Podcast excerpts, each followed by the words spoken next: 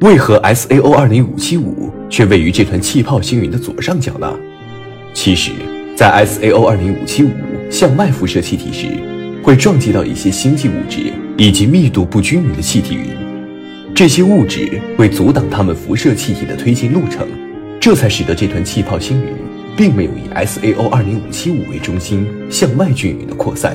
其实，在浩瀚的宇宙之中，像气泡星云这样的星云还有很多。相较于天体来说，星云的颜色要梦幻得多。通过哈勃望远镜上所携带的第三代广域照相机，我们可以捕捉到更多可见光以及近红外、近紫外线波段的光。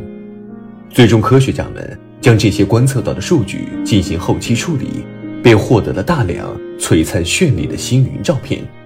也正是因为哈勃望远镜的出现，这才使得我们能够看到更多更美丽的星云影像。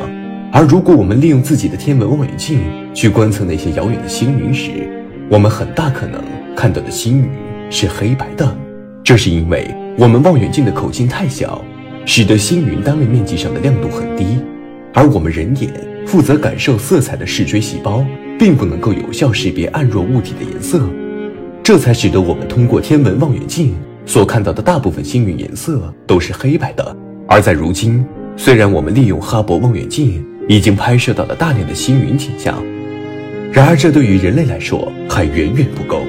我们对于宇宙的探索从未真正停止过。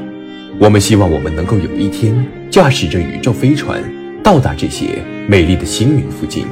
近距离的观看这些绚丽到极致的美丽星云，来一次真正意义上的星云之旅。然而，按照人类目前的科学发展来看，我们这辈人几乎无法看到那一天的到来。我们最多可能看到人类在火星建立基地的那一天，而到这些星云附近去旅游，只有等待我们的后人来实现。